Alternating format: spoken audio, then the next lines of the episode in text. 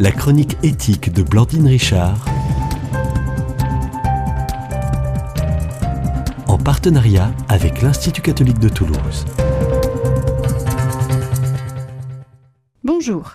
Si les données de santé peuvent apparaître comme un danger pour les libertés et le respect de la vie privée de chacun, comme nous l'avons évoqué lors de notre dernière chronique, elles peuvent aussi participer à une évolution importante pour le patient. En effet, que l'on songe aux différentes formes d'intelligence artificielle ou à la robotisation de la santé, ces outils vont utiliser une masse conséquente d'informations et de données, individuelles ou collectives. Or, il s'agit d'une véritable révolution que le législateur devra prendre en considération dans le cadre de la révision des lois bioéthiques, du fait des difficultés soulevées par ces technologies. Soulignons que lorsque l'on parle d'intelligence artificielle en matière de santé, on peut notamment désigner des outils d'aide à la prescription, à la décision médicale ou d'aide au diagnostic.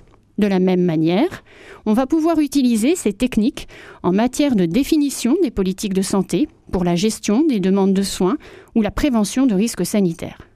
Ces instruments numériques, fondés sur une analyse constante des données, se révèlent être des outils de pilotage économique et médical du système de santé. Alors en quoi pose-t-il problème du point de vue éthique? C'est tout d'abord le recueil et l'utilisation des données qui exigeront une vigilance particulière.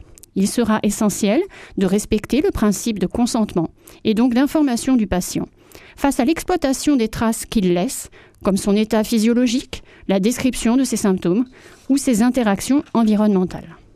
C'est ensuite à la transformation des pratiques médicales qu'il faudra veiller. En effet, il sera si tentant de vouloir s'en remettre à la décision d'un algorithme que l'on pourrait en venir à oublier l'exigence principale. L'humain doit rester la pièce centrale du dispositif de santé. En sa qualité de patient, la machine ou l'algorithme ne peuvent faire oublier que derrière une pathologie se trouve une personne avec sa souffrance, son histoire, son entourage. Même si les capacités de calcul d'une machine dépassent celles de l'être humain, il faut se souvenir qu'un patient ne se résume jamais à une pathologie. En sa qualité de médecin aussi, car c'est à lui de prendre la décision et non à un algorithme de calcul.